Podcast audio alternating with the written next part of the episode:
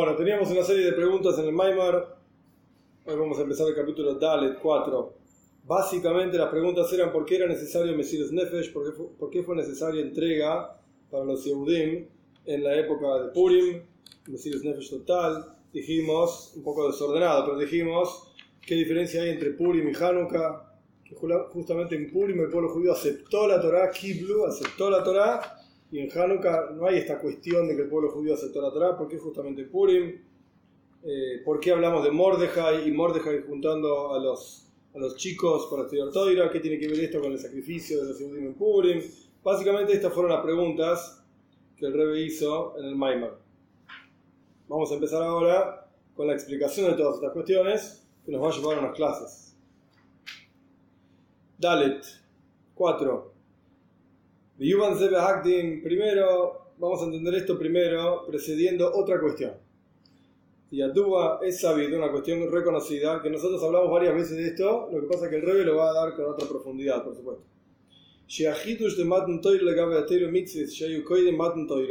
La novedad en la entrega de la Torah al respecto de las Torah y las mitzvot como fueron antes de la entrega de la Torah, porque el pueblo judío incluso está escrito que Abraham vino y de ahí para adelante todas las generaciones cumplieron la, cumplían la Torah, incluso antes de ser entregada. Incluso los Midrashim llegan a decir que Abraham vino cumplía las mitzvot rabínicas.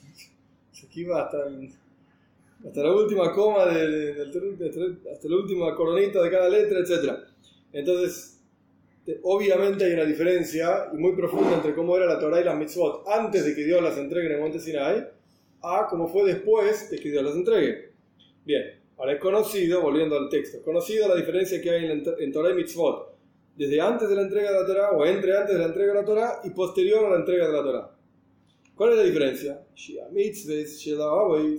Los preceptos, las mitzvot que cumplían los patriarcas y en general, no solamente los patriarcas, Abraham, Isaac y Jacob, sino todos los que querían participar de esta cuestión, yo qué sé, tenemos Eliezer, Ebed Abraham, tenemos posterior a Jacob. Obois patriarcas son solamente Abraham, Isaac y Jacob. Pero después tenemos Levi, tenemos Kehos, Abraham, Moishe, no, generaciones y generaciones de grandes tzadikim, que no son patriarcas en el estricto sentido de la palabra, pero eran grandes, grandes tzadikim, ellos también cumplían la Torah no solamente que era Abraham, Isaac y Jacob. Y de vuelta, Eliezer, Ebed Abraham, seguro que cumplía Torah Ah, era el esclavo de Abraham, no importa, era Eliezer, Ebed Abraham. Incluso, una de las, uno de los midrashim, y Rashi lo trae en su comentario de la Torah, uno de los midrashim de, sobre, sobre Eliezer dice que uno de los trabajos de Eliezer era, era Damesek. Una de las traducciones de Rashi de Damesek, dice el versículo es venía de Damasco, de la ciudad de Damasco, Damesek. En hebreo se dice así. Y la otra de las traducciones es que él, doile umashke, él tomaba, absorbía, digamos, la Torah que enseñaba Abraham, y mashke, y la, y la ofrecía, perdón, al resto de la gente. Que dice que Eliezer, obvio que cumplía Torah y obvio que estudiaba, si él mismo enseñaba. Si no, ¿qué va a enseñar? Entonces, por eso lo voy a poner entre paréntesis, por lo menos acá, Bijlal, en general, antes de la entrega de la Torah, todos aquellos que participaban de esta cuestión, de Torah y Mitzvah, Hayurrak Beruchnius, era solamente espiritual. No había una observancia de Torah y Mitzvot material como existe hoy en día. Agarrar tzitzis de lana y colocártelos, una, una, vestimenta de lana y ponerle tzitzis, no era así. No, en adición al hecho de que muchas de las mitzvot solamente las cumplían en forma espiritual. Acá el trae el ejemplo que yo siempre menciono cuando hablamos de este tema. Que tfilin, como por ejemplo la mitzvah de tfilin. obviamente tfilin son las cajitas negras, que el brazo, que la cabeza. En la mitzvah de tfilin está mencionada la salida de Egipto. En las parashot que están, en las cuatro parashot que están, en los tfilin, tanto en el brazo como en la cabeza. En el brazo es una sola, un solo pergamino, en la cabeza son cuatro pergaminos. En las cuatro habla de Yetzias Mitzrayim Ah, claro. Si Abraham vino, ¿qué decías Mitzrayim? ¿Qué salía de Egipto? ¿De qué estás hablando? Yitzhak, Abraham, Meile, por lo menos Abraham fue hasta Egipto y después salió. Yitzhak nunca salió de Israel. ¿Qué salía de Egipto? Entonces, ¿cómo cumplió la mitzvah de Tfilin? Claro, porque el pueblo judío salió de Egipto. ¿Quién salió de Egipto? ¿Quién entró en Egipto? Entonces, obviamente aquí hay algo. ¿Qué es lo que pasaba con los Tfilin de Yitzhak? o en realidad de todas las generaciones antes de la entrega de la Torah, eran solamente espirituales. Simplemente para terminar el texto, si todavía no fue el exilio en Mitzrayim, ¿qué tefilin se va a poner Yitzhak o Abraham o lo que sea sobre la, la salida de Egipto? No tiene sentido. Entonces, había muchísimas mitzvot que eran espirituales. Ahora bien, en adición a eso, incluso las mitzvot que cumplieron en forma material, la proyección de divinidad, de santidad de Hashem, que lograban a través de esas mitzvot materiales, quedaban en un mundo espiritual. No se, no se manifestaba en esta tierra la revelación divina que generaba cada mitzvah.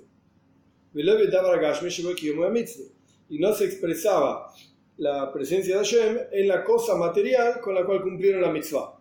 De vuelta, el ejemplo, acá el no lo trae, pero el ejemplo es el feeling. Jacob vino a través de hacer todo el proceso que hizo con los palos para multiplicar el, son, el, ganado de Labán, de su suegro.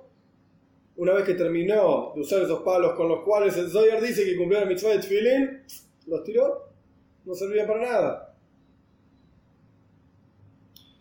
¿Por qué? ¿Por qué es que hoy en día nosotros agarramos un pergamino, un pedazo de vaca, lo trabajamos, que yo, escribimos unas parashot y lo usamos como una mezuzá y eso es santo?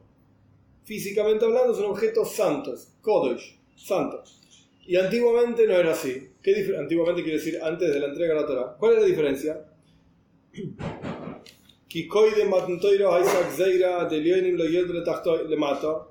Porque antes de la entrega de la Torah en Chávez hablamos de esto. Antes de la entrega de la Torah había un decreto que el mundo superior no desciende al mundo inferior. Y el mundo, eh, el mundo inferior no se eleva al mundo superior. Es decir, en otras palabras, un segundito que buscamos acá. Acá tenés para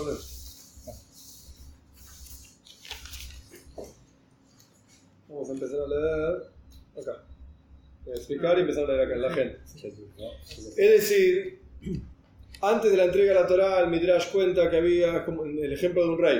Que el rey decretó que los eh, habitantes del norte no bajan al sur, los habitantes del sur no suben al norte. Eh, hay un corte, digamos. A partir de la entrega de la Torá, ese decreto se anuló y se podía, los del sur podían ir al norte, los del norte podían bajar al sur.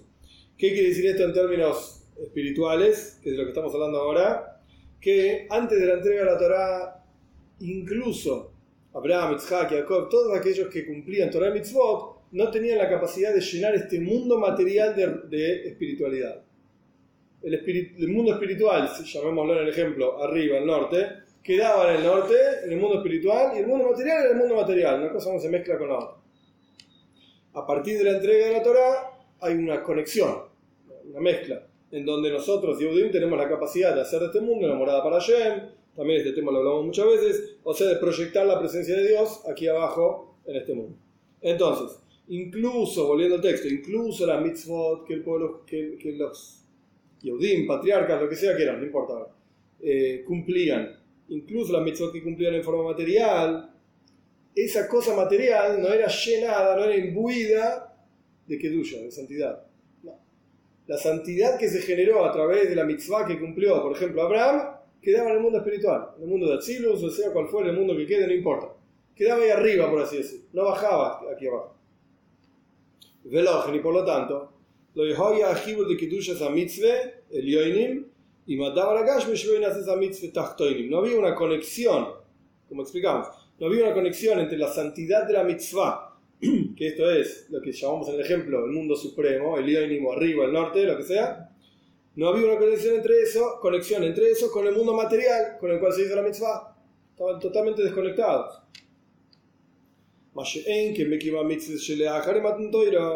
Lo que no es el caso con la observancia de mitzvot. Después de la entrega de la Torah, que esto nos toca a nosotros, porque nosotros vivimos temporalmente hablando después de la entrega de la Torah,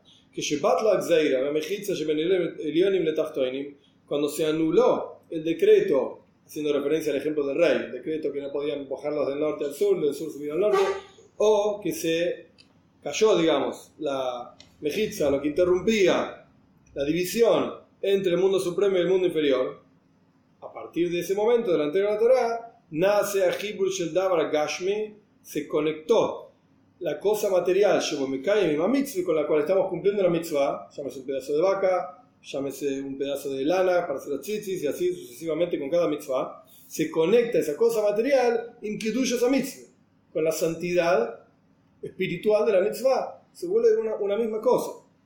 cada mitzvah al punto tal que hay ciertos preceptos, muchos preceptos, nace a Dabar Gashmi el mitzvah.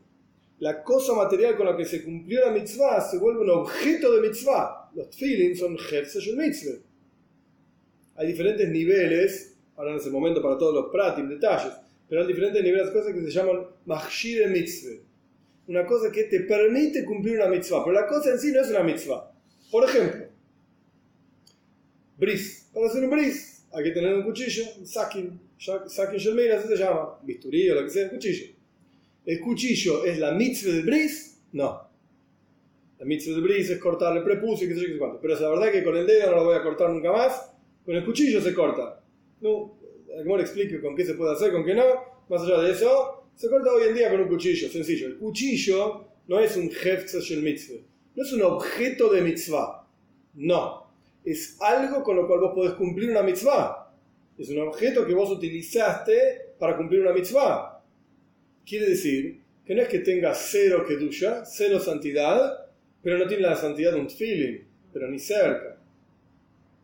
¿Y si se puede tirar? ¿El cuchillo? Pasto sí, pero no sé, habría que mirar la laja, no lo sé. ¿Y con la vela de Shabbat? ¿Y con la cera de la vela de Shabbat o de Yonto? Sí, eso no, no, no tiene kedusha. No tiene kedusha. Pero esto, lo que yo quería mostrar es que existe machshire de machshire, existe preparativos de preparativos de mitzvah, que no es la cosa así, no es la cosa en sí, perdón. Pero, por el otro lado, que es lo que está diciendo acá al revés, existe el objeto con el cual cumplir la mitzvah en forma concreta y ese objeto se volvió un objeto santo. Una mezuzá. Antes era un pergamino, un pedazo de vaca, un pedazo de oveja. No tenías que duya. Ahora vos lo recortaste y escribiste el Shema Israel, y lo escribiste con cabana, que sé yo cuánto, se volvió un objeto de mitzvah. No se puede tirar, etc. Bien, esta es la diferencia entre antes de la entrega de la Torah, en donde no, se, no, pasaba esto, no ocurría esta tuya no se, el mundo material no se imbuía de santidad, y por el otro lado, después de la entrega de la Torah, en donde el mundo material se llena de tuya Oh, Abraham vino, recibe la primera mitzvah, que es el bris, Abraham Avinu tenía, eh, tenía 99 años cuando se hizo el bris. ¿Antes de eso no? No. No.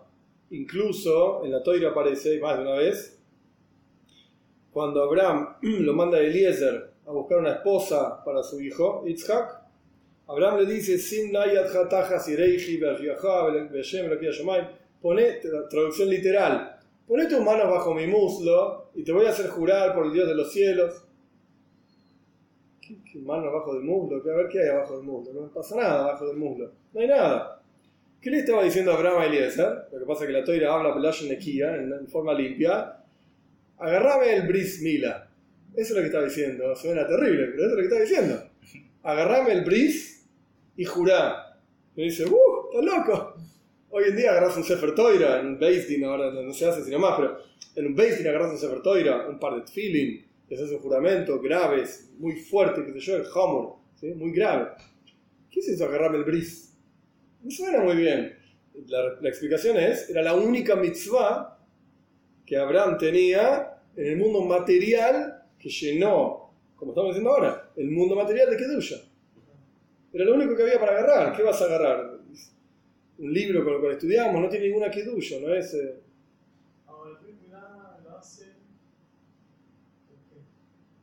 ¿Por qué se hace bris? Ah, es, es otro shiur, pero Bekitsur, el bris es un ois, es un pacto. Bris y bris y así está escrito en la toira, es un pacto en la carne de la persona entre Dios y, el, y la persona. Hay una historia famosa de, de, David Amelech para entender la línea del bris. Bekitsur, en resumen, David Amelech siempre estaba cumpliendo alguna mitzvah Siempre estaba cumpliendo una mitzvah. Una vez se fue a bañar y ahí no estaba cumpliendo ninguna mitzvah, no podía estudiar palabras de Torah mientras te estás bañando. No se puede. Entonces vio su bris y dijo, oh, estoy constantemente cumpliendo una mitzvah. ¿Por qué en ese lugar? ¿Por qué de esa forma? Hay que ver cuál es la pregunta. No, eh, esto se aprende de diferentes lugares en la toira. Es una no importa, una comparación entre diferentes lugares en la toira de donde se aprende que el bris es ahí y no en otro lado. ¿sí? Pero el punto es, de vuelta, es, es un pacto entre Dios y el pueblo judío Rambam trae cuando él habla sobre el, el Taime Mitzvah en el Moine Nebuchim, cuando él habla en la guía de los perplejos, el, porqué de cada mitzvah, es para reducir las talles, para reducir las pasiones. Por eso hace prisa ahí, se corta el prepucio. Esto es lo que trae Rambam. Y aparecen los Farim, ¿sí? para reducir las talles. Es, es una razón al pi niglio, digamos, sencilla, eso es lo que está escrito. Pero en sí, el contenido conceptual del bris, más allá de dónde se hace y cuál es el que, genera eso es un pacto entre Hashem y el pueblo judío. Y las mujeres también, la Gemora dice que las mujeres que manden Malia, Damio, como que ya nacen con el bris. No es que no tienen bris, nacen con el bris. ¿El bris? No, sé, pero puede ser. No sé, nunca lo vi. Esto es muy es interesante, de acuerdo a la Alajá, el Korban Pesach, hoy en día no tenemos Korban Pesach, pero el Korban Pesach está prohibido que lo coma un arel, una persona incircuncisa, no puede comer korban pesach. Pero las mujeres están obligadas a comer korban pesach. Entonces, ¿cómo come korban pesach? Las mujeres ya tienen el bris. Nacieron con el bris. No, sea como fuere, nos fuimos un poco por las ramas. Pero esta era, no, todo Esta era la única mitzvah que Abraham tenía, por eso le dijo a Eliezer que agarre esa mitzvah. Bien. Ahora bien, ya entendimos entonces la diferencia entre las mitzvahs antes de la entrega de la Torah, después de la entrega de la Torah. Bien, que ahora podemos llenar el mundo de Kedusha.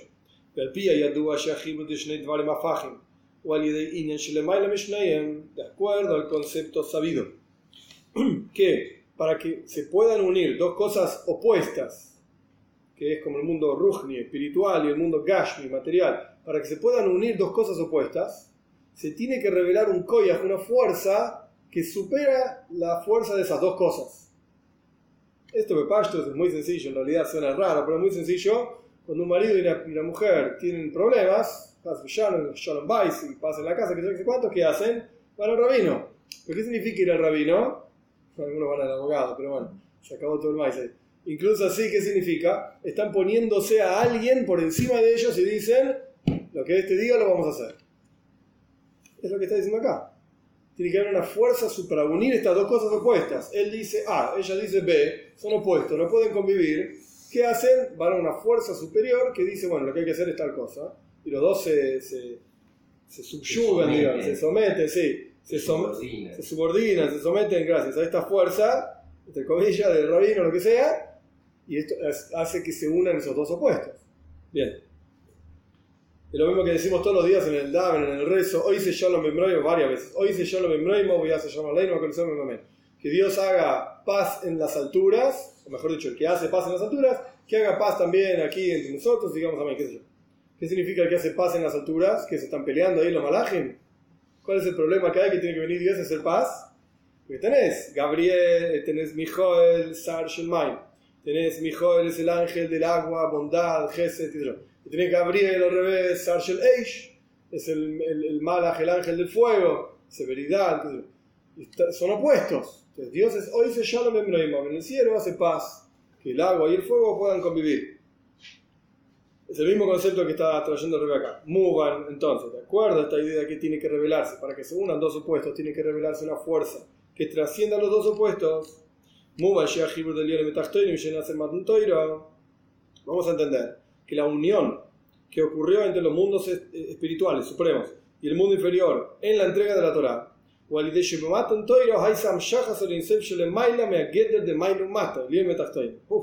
es a través de que en la entrega de la Torah, ¿qué ocurrió para generar esta unión de cosas opuestas? ¿Qué ocurrió? Se reveló la luz infinita de Hashem que trasciende el Geder. Esto es una palabra fundamental para entenderlo. Voy a traducir, voy a explicar la definición de arriba y abajo. ¿Qué, ¿Qué está diciendo el Rebe? Es un concepto clásico en Hasides. Lo que pasa es que hay que, que entender el catch, hay que agarrarle la voltereta. La palabra Geder significa definición. Definimos algo de una manera determinada. Esto es un pedazo de madera. ¿okay? Es un Geder de esta cosa, es un pedazo de madera. Bien. Acá lo que está pasando es que tenemos arriba, es el mundo espiritual. ¿Cuál es el Geder del mundo espiritual? Que es espiritual y no baja, no, no se materializa, es espiritual y no se junta con lo material, tipo aceite y agua. Aceite es aceite, el agua es igual, el agua. ¿Qué es el Geder del mundo material? Concreto, lo podemos ver, tocar, es el Geder del mundo material. Para que se puedan unir estas dos cosas que son totalmente opuestas, se tiene que revelar algo que trasciende tanto lo material como lo espiritual. Al punto tal que, y esto volviendo a las palabras, le maila me Geder de mailo mata. Trasciende la definición de lo espiritual y lo material, arriba, abajo, no, no entra, ni siquiera dentro de la definición de esta cuestión, está totalmente por encima de esto. Es como hablar de Hashem. De Hashem nosotros podemos decir que es Jajam, que es sabio, que es, es, es es bondadoso, que es severo, que es Pero en realidad, todo lo que vos digas de Hashem no define la esencia de Hashem. Hashem está por encima de cualquier definición. No está limitado a ninguna definición. Y a su vez, cualquier cosa que digas de él, es él, es Hashem. No importa qué vas a decir, es Hashem, porque Hashem es todo. Ahora en ese momento para entender por qué Hashem es todo, yo que sé, no importa ahora. Pero el punto es, Einoid, no hay otra cosa excepto Hashem. Entonces cualquier cosa que vos digas es Hashem. Pero a su vez, cualquier definición que quiera limitarlo a hacer una cosa determinada, no es eso nada más. Todo lo demás también. No solamente mesa, silla también. Esto es como cuando, cuando uno le dice a un chico, ¿sí? No te sientes en la mesa, sentate en la silla. Ahora bien, ¿uno se puede sentar en la mesa o no? Mm, sí, la verdad que es, posible, digamos. No queda lindo, pero es posible. Bueno, cuando uno le dice al chico, sentate en la silla, no en la mesa, es porque le estás mostrando cuál es el getter de mesa. ¿Cuál es la definición de una mesa? En una mesa apoyamos los brazos, apoyamos los libros, apoyamos las cosas, comemos, pero no apoyamos el tuje, no nos sentamos en la mesa. Digamos, obviamente podemos discutir esto, pero no, ¿Y la silla cuál es el quedar de silla? Y en la silla no estudiamos, en la silla nos sentamos. Esto es lo normal. Bien. Esto es lo que está tratando, o mejor dicho, lo que yo estoy tratando de explicar, de lo que dice el acá. Lo que pasó en Matan es que se reveló algo, una fuerza determinada que trasciende, está por encima de cualquier definición. Ni Rujni ni Gashmi. Trasciende las dos. Y es las dos a la vez. Ahora sí. Sí. es que es el mismo concepto, es de limitar algo. Es el mismo concepto. Sí, totalmente. Hasta acá llegó el campo de Shimon. De acá en adelante ya no es más el campo de Shimon, es otra cosa. Puede ser el campo de Reuben, ok, pero ya no es más de Shimon. Hay un gather, hay un cerco en el medio, es el mismo concepto. Es definir y limitar algo porque es esto y no es otra cosa. Rujni es Rujni, espiritual es espiritual, material es material, bueno, pero yo no es ni material ni espiritual. Le Maila Miguel. Está por encima de la definición de esto. ¿Y el, ser con la Torah también fue, fue por este motivo? Claro. No, no, que, no, no, no. La, la, eh, la, la, misma Toira explica que uno de los trabajos de Jajamim es hacer un Geder a la Toira. Haz un Mishmarti le Mishmartem. Haz un Mishmeres le Mishmarti. El, lenguaje que aparece en la, la es, hagan un cerco a mi cerco, dice Dios. Hagan un cerco alrededor de lo que yo les planteo, de manera tal de nunca llegar a transgredir lo que yo planteo. Este es uno de los trabajos de los Jajam. De todo esto vamos a entender. Ojo, sobre este, esta línea gira todo el resto del discurso. Así que vamos. De todo esto vamos a entender que las mitzvot que existen para nosotros después de la entrega de la Torá hay tres asuntos. Por esto de vuelta, sobre estos tres asuntos gira todo el resto del discurso. Tachtoin, el mundo material, aquí abajo. Un pedazo de vaca, un pergamino. Esto es un corchete. Porque también después de la entrega de la Torah, en cuyo caso la cosa material, después de la entrega de la Torah, que la cosa material con la que se hace la mitzvah se vuelve un objeto de mitzvah, de vuelta, ese pergamino se volvió un una mezuzá, no más, no se llama más pergamino sino más, le sin embargo no se transformó en algo espiritual. Es que cuando el sofer terminó de escribir la mezuzá, desapareció y se volvió algo espiritual, vuela por los aires. No, es un pedazo de pergamino. Continúa siendo una cosa material, a pesar de que decimos, ojo, porque ahora esto es santo, tiene nombres de Hashem, se cumple el mitzvot con esto, pero no deja de ser algo material. Asunto número uno, las mitzvot, lo material. Dos, Alien, el mundo espiritual. Corchete, es, va, es hermoso como el Rebe va, va detallando y desarrollando cada idea. Corchete, porque incluso después de la entrega de la Torah, perdón, cuando la santidad de la mitzvah se proyecta y se fija en la cosa material, ¿por qué cuando el Seifer escribe la, la, la mezusa, perdón, y la colocamos, porque en realidad la mitzvah se vuelve un el mitzvah en el momento que cumpliste la mitzvah, ahí se vuelve un objeto de mitzvah. ¿Por qué decimos que ahora es el objeto de mitzvah? Porque hay una santidad espiritual, totalmente espiritual. En la práctica no vemos ningún cambio, es, lo mismo que era antes, ¿a quién está cargando? Entonces, decimos que espiritualmente hay algo que cambió este objeto, sin embargo, esa cosa, esa energía que se, se, proyectó en el objeto material, es algo espiritual, al punto tal que no lo vemos de vuelta. Entonces, ok, todo muy lindo, pero lo material sigue siendo material y lo espiritual continúa siendo espiritual. No es que de repente ahora la mezuzá brilla. Uh, pusimos la mezuzá y sale luz de la mezuzá. Uy, qué impresionante. Se volvió algo diferente. No, es la misma mezuzá, es todo igual, pero decimos que ahora es algo santo. Bueno, ¿por qué? Porque lo material sigue siendo material y lo espiritual sigue siendo espiritual.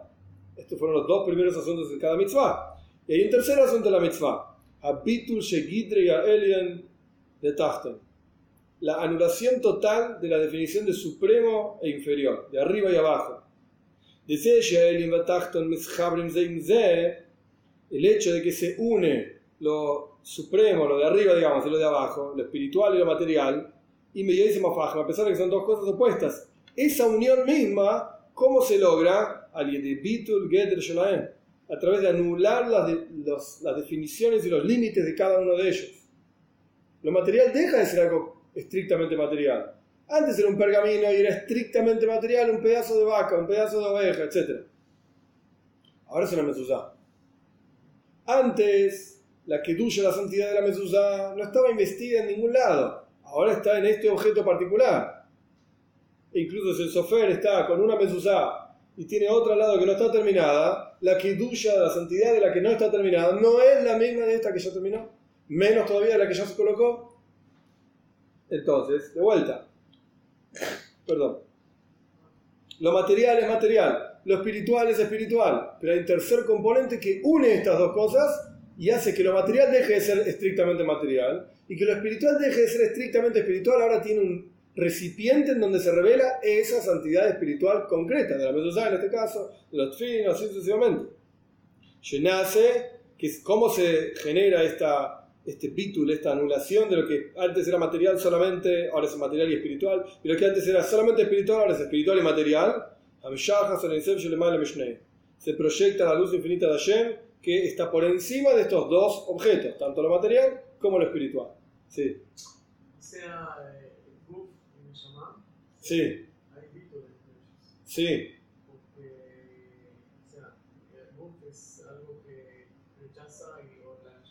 Es algo material, sí, sí, sí. Entonces, obviamente, se lo usó. Bueno, sí. Que le da, o sea, le da el, el título y cuando una persona se mueve porque lo usó, usó sí. no quiere, o sea, no, ya, no, ya no están unidos esas dos cosas. Por eso decimos cuando vamos al baño, cuando salimos del baño, mejor dicho, cuando vayan no digan ninguna braja. Cuando salgan del baño, decimos una braja Shriyatzar, que Dios formó al hombre con Jospa. ¿Cómo termina la braja? Eh. Que Dios cura toda la carne, que Baruch Hashem me hace sano, que cuando tengo que ir al baño lo que tiene que salir sale, y lo que no tiene que salir no sale. Umafli la sois, y hace maravillas. ¿De qué se trata? Hace maravillas. Si acabamos de decir que Dios cura toda la carne, que de vuelta significa que, lo que los líquidos que tienen que quedarse adentro se quedan adentro, los que tienen que salir salen. ¿Cuál es la maravilla? ¿Qué, qué más, qué más podés decir? Mafli la es que une lo material con lo espiritual. Eso es Mafli la Pele. Pele es algo maravilloso, increíble. Y Pele, el Kabbalah, en el lenguaje de Kabbalah es Keser. Es Keter, es la corona, es el nivel más elevado. Mafli la es Hashem une lo material con lo espiritual. Que la Neyamá no se salga del cuerpo. No, eso que la Neyamá no se salga del cuerpo. Eso es Mafli la Eso es lo que hicimos todos los días en esa braja. Sí, sí, totalmente. Son dos, es el mismo concepto que acá. Son dos cosas opuestas. Y Shem las une. Y esa unión es tan pero tan compleja, porque son dos cosas opuestas, que tiene que venir de un nivel espiritual súper elevado. Mafli la sois, pele, keser. El nivel más elevado que hay en la Sefirot. Y podemos decir,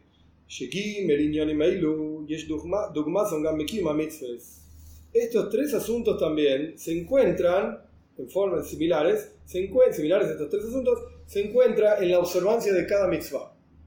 No solamente en las mitzvot en general. Bueno, está el, objeto material, la parte espiritual y la unión de estas dos cosas. No, en cada mitzvah. Ahí va. Que ya Adam me cae esa bederech mitzvahs, o sea, eh, en otra, en otra, otra forma de decirlo es, ¿cómo cumplís una mitzvah? ¿Con qué motivación cumplís una mitzvah? ¿Qué tenés en la cabeza cuando cumplís una mitzvah? Están estos tres componentes, estos tres mismos asuntos. Esta parte que viene es un poco complicada, pero paciencia.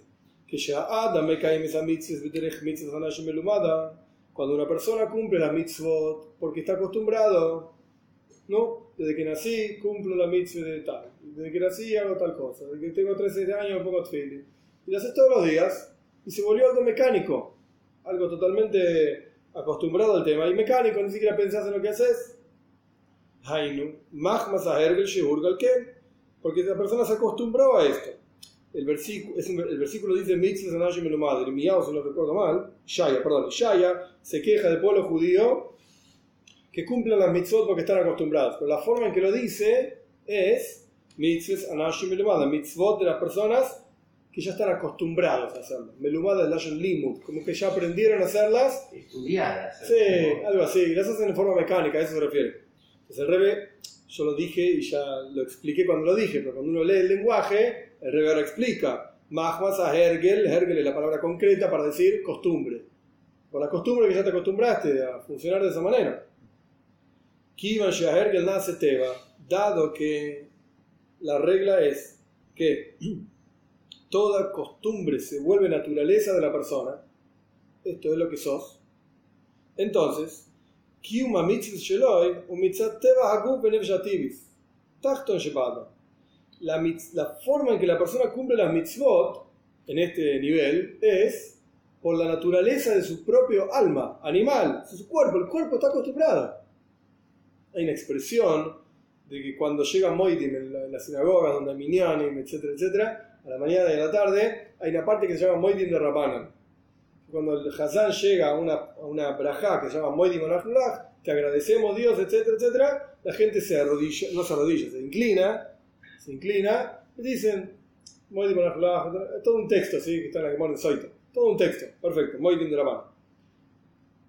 Cuando uno va a la sinagoga todos los santos días, a la mañana, a la tarde, a la noche no hay Moedim de la mano, pero a la mañana, a la tarde, mañana y tarde, mañana y tarde, todos los días, toda tu vida, en cuanto el cuerpo escucha Moedim, ya el mecánico hace así. Ya ni lo piensa. Es que la persona está haciendo el acto de, llamémoslo, arrodillarse frente a Dios. Conscientemente, donde uno dice yo soy nada, Dios es el Señor. No, el cuerpo solo hace así. Lo hace así. Es, es automático, es mecánico. No está pensando en nada. Esto se llama, en el lenguaje del discurso, observancia de mitzvot por naturaleza del cuerpo y del alma natural de la persona. Y el Rebbe lo define como Sheba Adam. Trae acá Midrash, no es una cuestión hasídica. El- la parte inferior de la persona. La costumbre. Este es el primer componente. ¿Se acuerdan que el primer componente se llama Tachton? La parte material de la mitzvot. En el hombre, en el servicio de Dios del hombre, es la costumbre. Este es el Tachton Sheba Adam. Es la costumbre donde uno hace todo en forma mecánica. Es verdad, entre paréntesis, no tiene que ver con el Maimar, pero simplemente para, por las dudas, en educación, en Jinuj, es súper importante este concepto. Y es súper importante acostumbrar a los chicos, estamos hablando de de educación chiquitos, a hacer las cosas y que se vuelva, se vuelva una costumbre, es verdad. Se vuelva una costumbre. Porque le ponen una equipa a los tres años de la cabeza. Y a los tres años, para el chico, pensás que entiende lo que es una equipa. Pensás que la presencia de Dios, yo qué sé. Le hablás del tema, pero no es que realmente entienda, no es que es tonto, pero tiene tres años, ¿qué querés? Pero el chico, cuando ya empieza a entender, ya está acostumbrado. Y tiene su virtud de eso. Después, obviamente, en el próximo nivel de Gino, de educación, hay que aprender a quitarse esa costumbre y hacer las cosas a, conciencia. Que no es nada fácil tampoco, no es fácil acostumbrarse. Y una vez que se acostumbró, tampoco es fácil sacarle la costumbre en términos de que ahora sea consciente. Ok, pero son pasos en el Gino. Es una gran virtud y una gran ventaja que ya está acostumbrado. Porque no le cuesta. No le cuesta. Esto es cuando uno va creciendo, digamos. Pero no deja de ser Tachton la parte más baja en el servicio a Dios, la costumbre. Es como la primera vez que, no sé, yo nunca tuve perros, así que no sé, escuché hablar. La primera vez que el perro te trae el diario, es toda una fiesta y un. ¡Ah! Mirá, el perro trajo el diario. ¿Qué no sé, trae el diario? Si lo entrenás para que te traiga el diario, no sé. No importa, es un ejemplo cualquiera.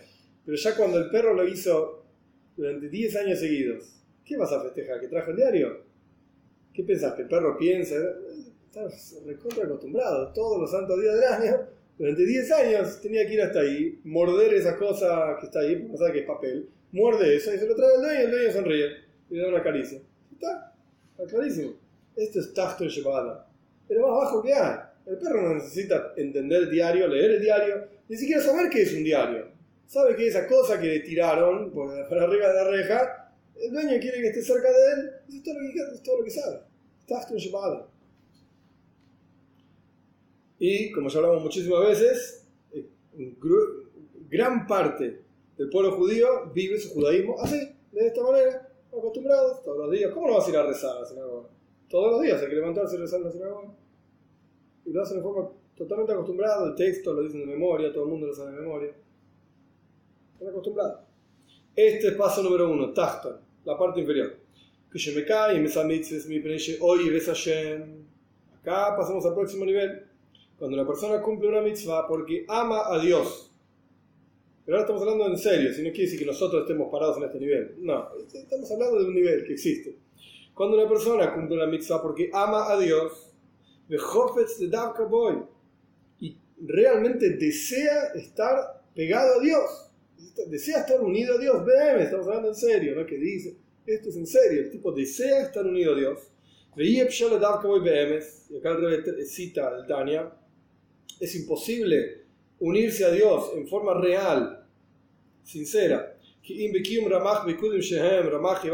si no es a través de, las, de la observancia de 248 miembros, que son, eh, perdón, mitzvot, 248 mitzvot positivas, que son los 248 miembros del rey, como dice el Zoya, ahora no le importa toda la explicación de esto, el punto es cuál es el sistema a través del cual un Yehudi se une a Dios, cumple mitzvot.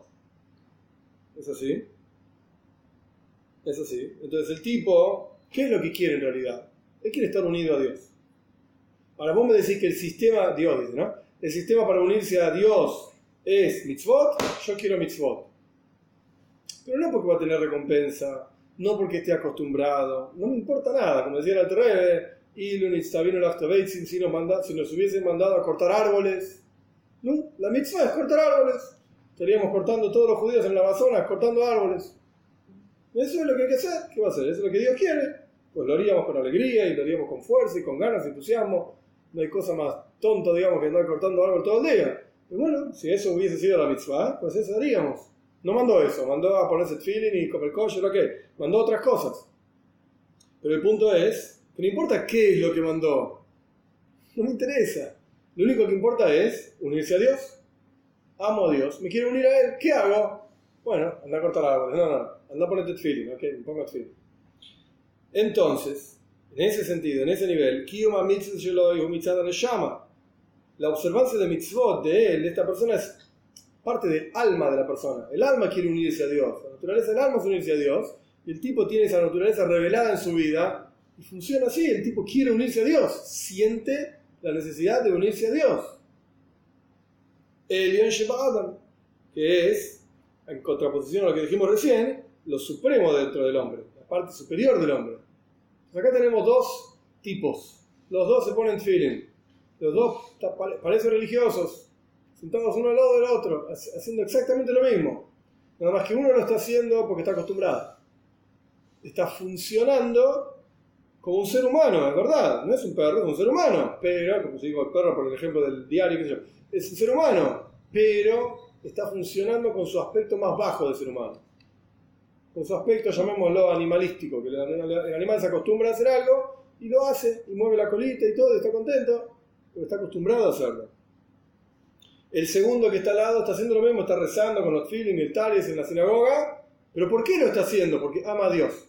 Porque quiere a Dios. Y este es el camino que Dios enseñó para unirse a Él. ¿Estamos? Obviamente, el Rebe no se detiene en este asunto acá, pero se desprende de todo lo que está mencionando el Rebe acá. Obviamente, que lo dice en forma acostumbrada, el corazón de él está apagado. ¿sí? No, ni está pensando en Dios, probablemente esté pensando en el desayuno, en una reunión que tiene después del rezo, o en cualquier cosa, no sé. No, no está pensando en el rezo, no está sintiendo nada en el corazón. Cero. Tintum Aleif, corazón duro como una piedra, al máximo. Y el segundo, está ardiendo de amor a Dios, ardiendo en el momento del rezo, porque se está acercando a Dios, y eso es lo que él quería. ¡Ah! Está ahí rezando, feliz de la vida. Puede ser que incluso exteriormente se ve lo mismo no es que veas seguro que está así moviéndose. Se lo medir. Claro. No necesariamente. Pero puede ser que uno por, el, por adentro está en fuego y el otro está apagado.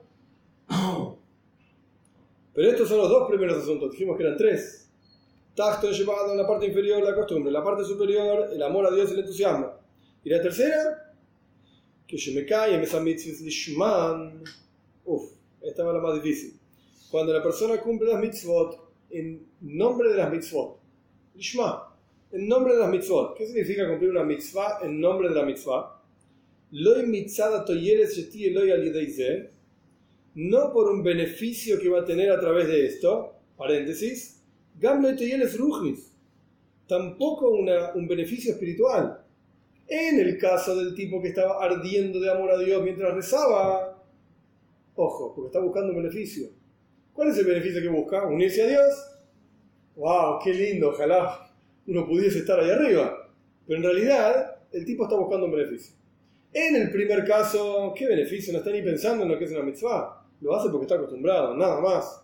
De vez en cuando se acuerda que, ah, está rezando a Dios, es verdad, es verdad. Pero está en otra. En el, es En el segundo caso, el tipo está buscando un beneficio. Concretamente, claro que yo quiero que me paguen. Pero mi paga es unirse a Dios. Ni estamos hablando de Ganeiden, ¿sí? Ganeiden no entró ni en, la, ecuación. Estamos hablando de unirse a Dios. Pero es un beneficio al fin y al cabo. ¿Por qué yo estoy cumpliendo esta mitzvah? Porque a través de esto logro lo que yo quería. ¿Qué quería yo? Unirme a Dios. En este tercer nivel no está buscando ni eso, ni unirse a Dios. Cornish. El mitzvahs Lo único que busca es las mitzvot es lo que Dios quiere, como hablábamos antes, es lo que Dios quiere.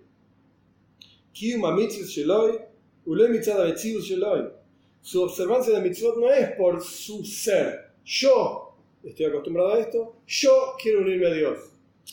Yo no existo.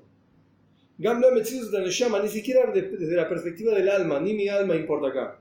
El abepitul cumple mitzvot en forma anulada totalmente, lo único que importa es Dios. Él quiere esto. No yo quiero esto. El tipo no piensa ni yo estoy acostumbrado a esto, ¿cómo no lo voy a hacer? El tipo no piensa yo quiero esto porque voy a, voy a unirme a Dios. El tipo lo único que piensa es Dios quiere esto de mí. Eso es lo único que pasa por su cabeza. Shikol Inyonoy. Toda su, su, esencia, todo su asunto de ser, me cabe en en el momento que está cumpliendo la mitzvah, le cae en solamente cumplir la voluntad de Dios. La única razón por la cual está haciendo esto es porque esto es lo que Dios quiere. Punto. Ay, me voy a unir a Dios. Ay, voy a tener eh, shar, como es recompensa. Ay, Dios va a ser bueno conmigo. Ay, no me importa nada. Lo único que importa es Él quiere esto de mí, nada más. Y esto lo hablamos varias veces cuando, cuando una persona observa algo, si una persona está observando desde sí mismo o desde el objeto mismo. La diferencia es abismal, que, es- que se ve en esto mismo. Si vos cumplís una mitzvah porque vos, vos te sentís ahí haciendo algo, entonces lo que importa en realidad sos vos. La forma de lograr tu beneficio, tu bienestar, el bienestar del mundo, tira estoy enamorada para Dios en los mundos inferiores, todo lo que quieras es haciendo tal o cual cosa, mitzvot y Torah, que sé cuánto. Pero en realidad lo que vos estás buscando es vos hacer algo, vos lograr algo. En este caso es todo lo opuesto. Dios. Dios quiere esto, Dios quiere lo otro. Lo único que importa es lo que Él dice, lo que Él propone. No, no pasa por el... Ego, no. No, en absoluto. Bitul total, anulación total. No importa si, si te gusta, no te gusta, estás acostumbrado, no estás acostumbrado. No importa si vas a tener beneficio, no vas a tener beneficio. No. Y este es el tercer asunto. Este es el tercer asunto que el rey plantea cuando una persona está cumpliendo la mitzvah. Cuando una persona solamente lo hace porque Dios dice que hay que hacer esto, y como dijimos antes, Dios trasciende todas las definiciones que podamos ponerle y que podamos no ponerle, las dos cosas las trasciende, por lo positivo, por lo negativo, etc. Entonces, acá ya no pasa por el cuerpo del hombre cumpliendo una mitzvah, o por la neyama, el alma del hombre acercándose a Dios, acá pasa por Dios la cosa.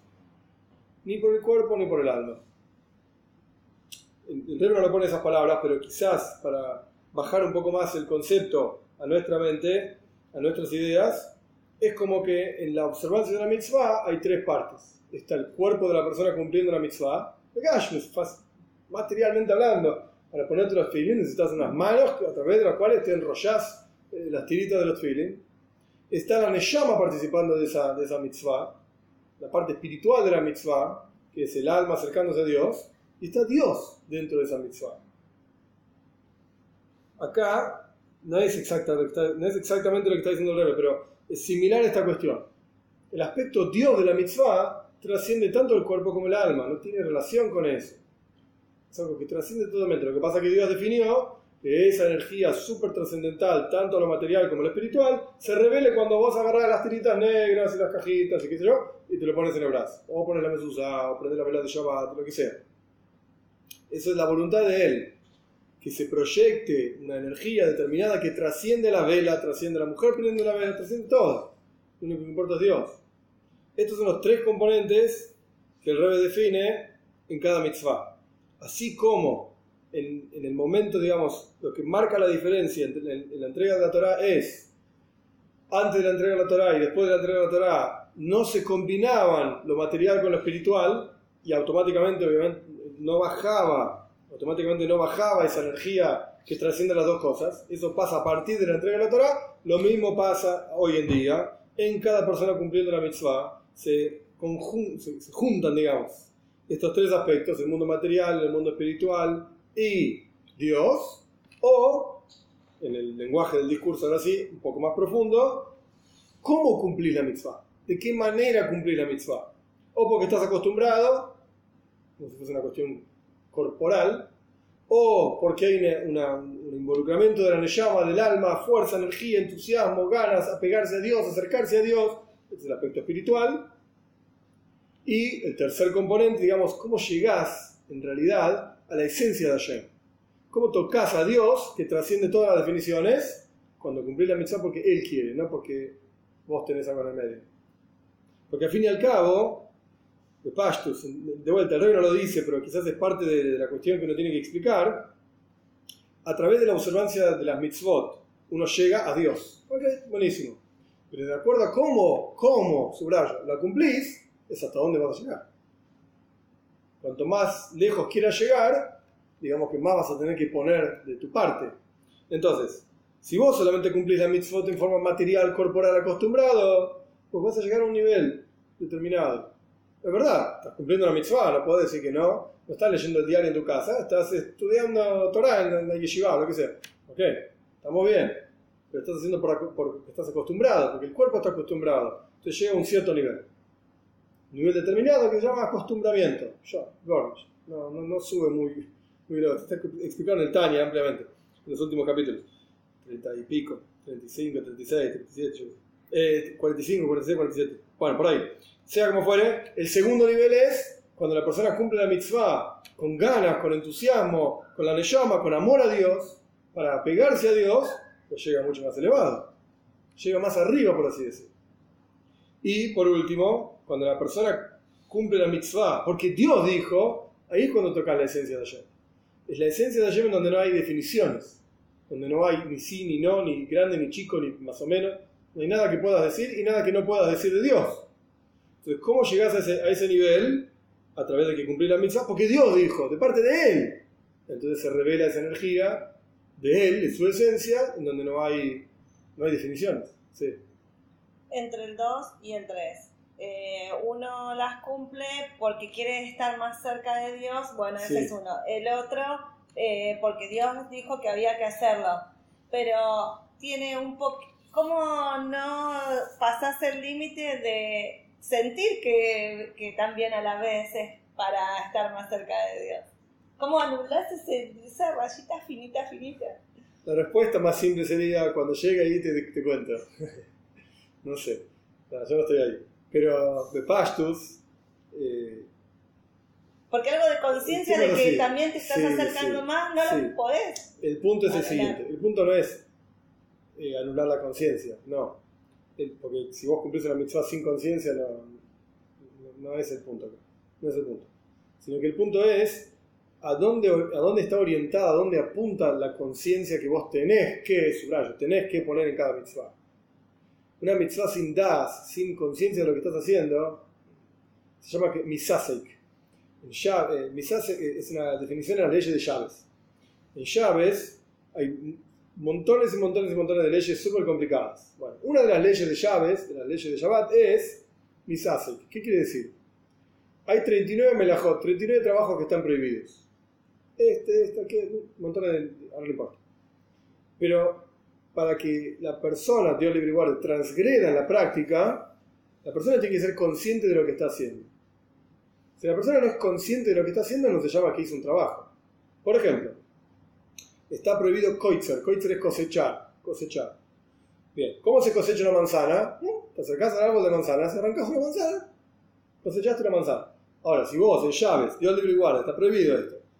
Es, es una prohibición terrible, grave, etc. Te acercás al árbol de manzana, decís, voy a arrancar una manzana. ¿Por qué quiero comer manzana? ¡Pah! Arrancás la manzana, transgrediste llaves. Está mal lo que hiciste.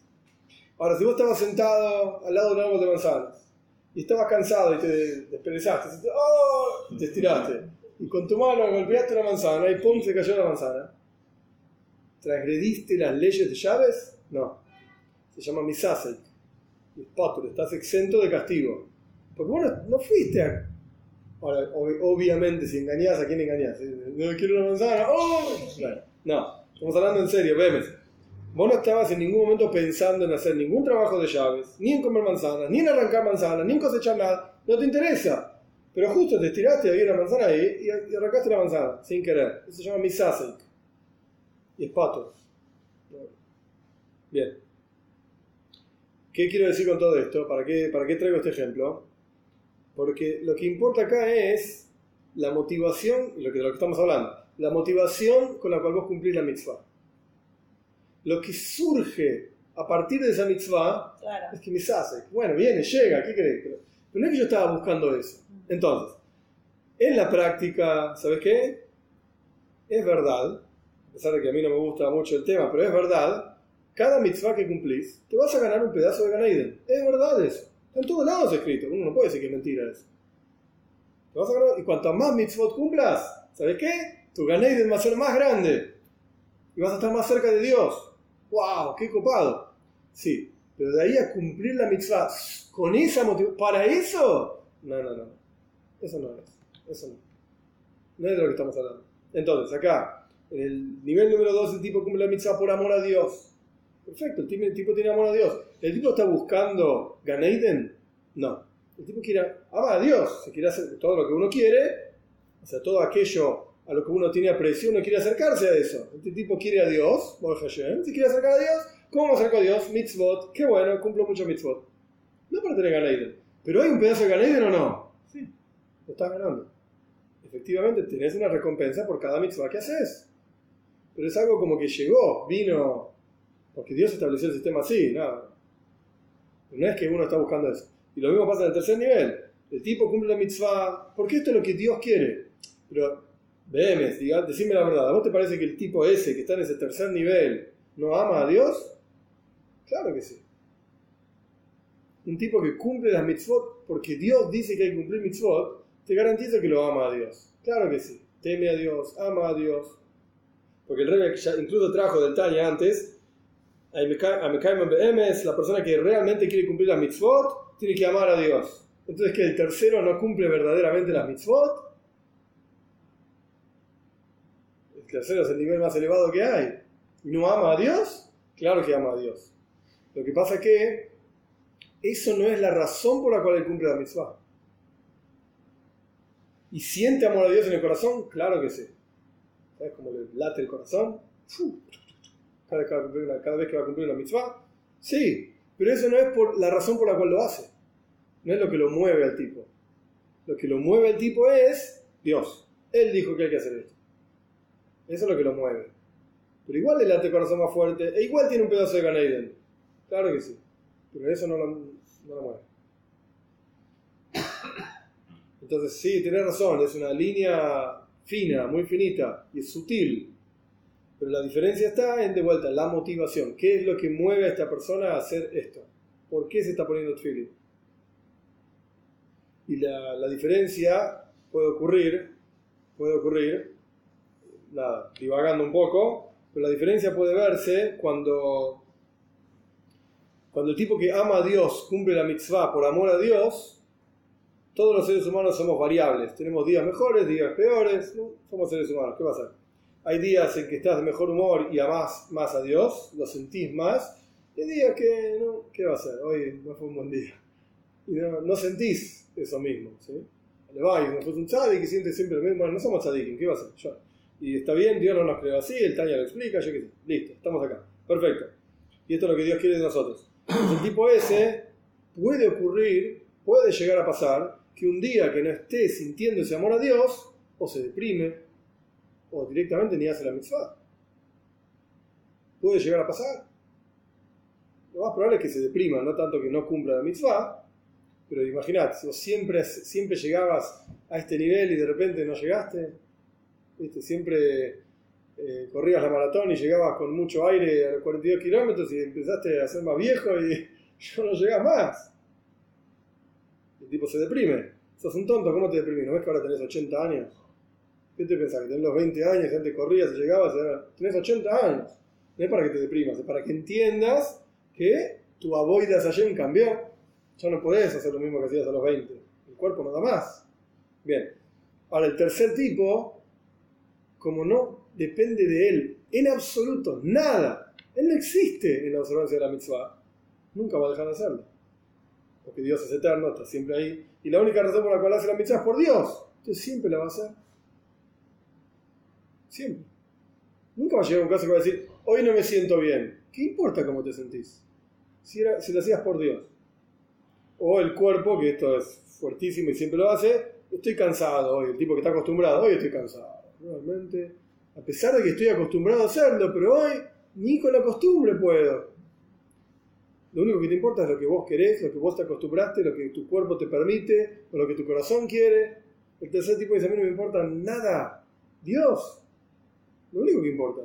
Y Él quiere que yo haga esto ahora. No importa si estoy cansado, si me gusta, si no me gusta. Si... Nada, no hay ningún factor que importa. Esa es la diferencia en la práctica entre estos tres personajes.